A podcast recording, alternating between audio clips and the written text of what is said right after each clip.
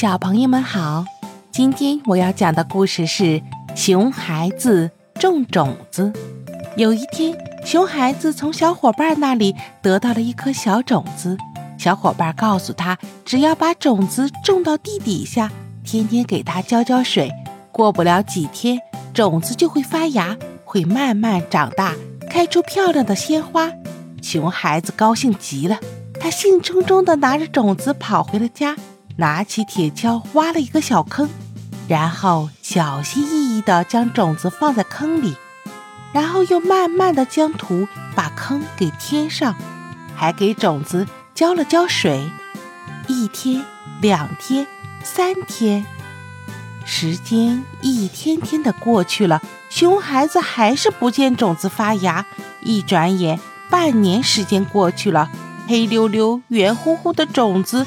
种下去都半年了，竟然还没有发芽。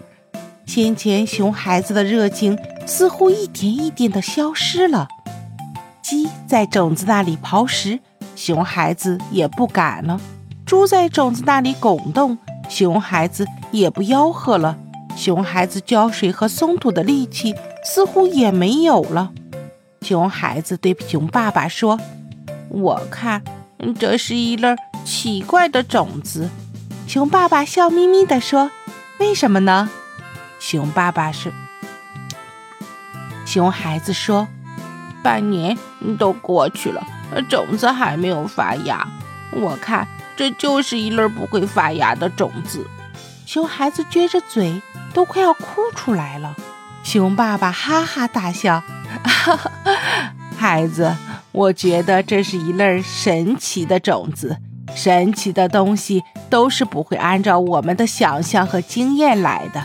你看看，爸爸的脚是不是比所有的熊的脚都大？嘿 嘿嘿，是啊。熊孩子笑了。熊孩子给熊爸爸买过鞋子，他跑遍了森林，走遍了动物小镇的鞋店，人家都说没有这么大尺寸的鞋子。有一次，他和鞋店的狐狸小姐还吵了起来。狐狸小姐说：“所有的熊的鞋子都没有这么大的尺寸，看来这不是熊的脚。”熊孩子说：“胡说，这是我爸爸的鞋子尺寸，怎么说不是熊的脚呢？”狐狸小姐说：“我希望你做一个诚实的孩子，你看起来像个诚实的孩子，但你的话总不能让人信服。”熊孩子生气地说。明明是我爸爸的脚，我怎么不诚实了？如果不是别的顾客拉开熊孩子，恐怕熊孩子都会砸了狐狸小姐的柜台上的玻璃。但熊孩子也看得出来，大家似乎都不信任他。每一个顾客的眼睛都在说话。真是一双奇怪的脚，是熊的脚吗？后来。还是熊爸爸带着熊孩子去狐狸小姐的鞋店，熊孩子才恢复了诚实的名声。熊孩子记得，当时熊爸爸把自己的鞋子往狐狸小姐的柜台上一放，狐狸小姐用尺子一量鞋子的尺寸，狐狸小姐当时就尖叫了一声，然后像是被吓傻了一样，眼睛死死地盯着熊爸爸的鞋子。别的顾客要买鞋子，喊狐狸小姐，狐狸小姐都听不见。熊孩子对熊爸爸说：“哦，大脚熊爸爸总是对的。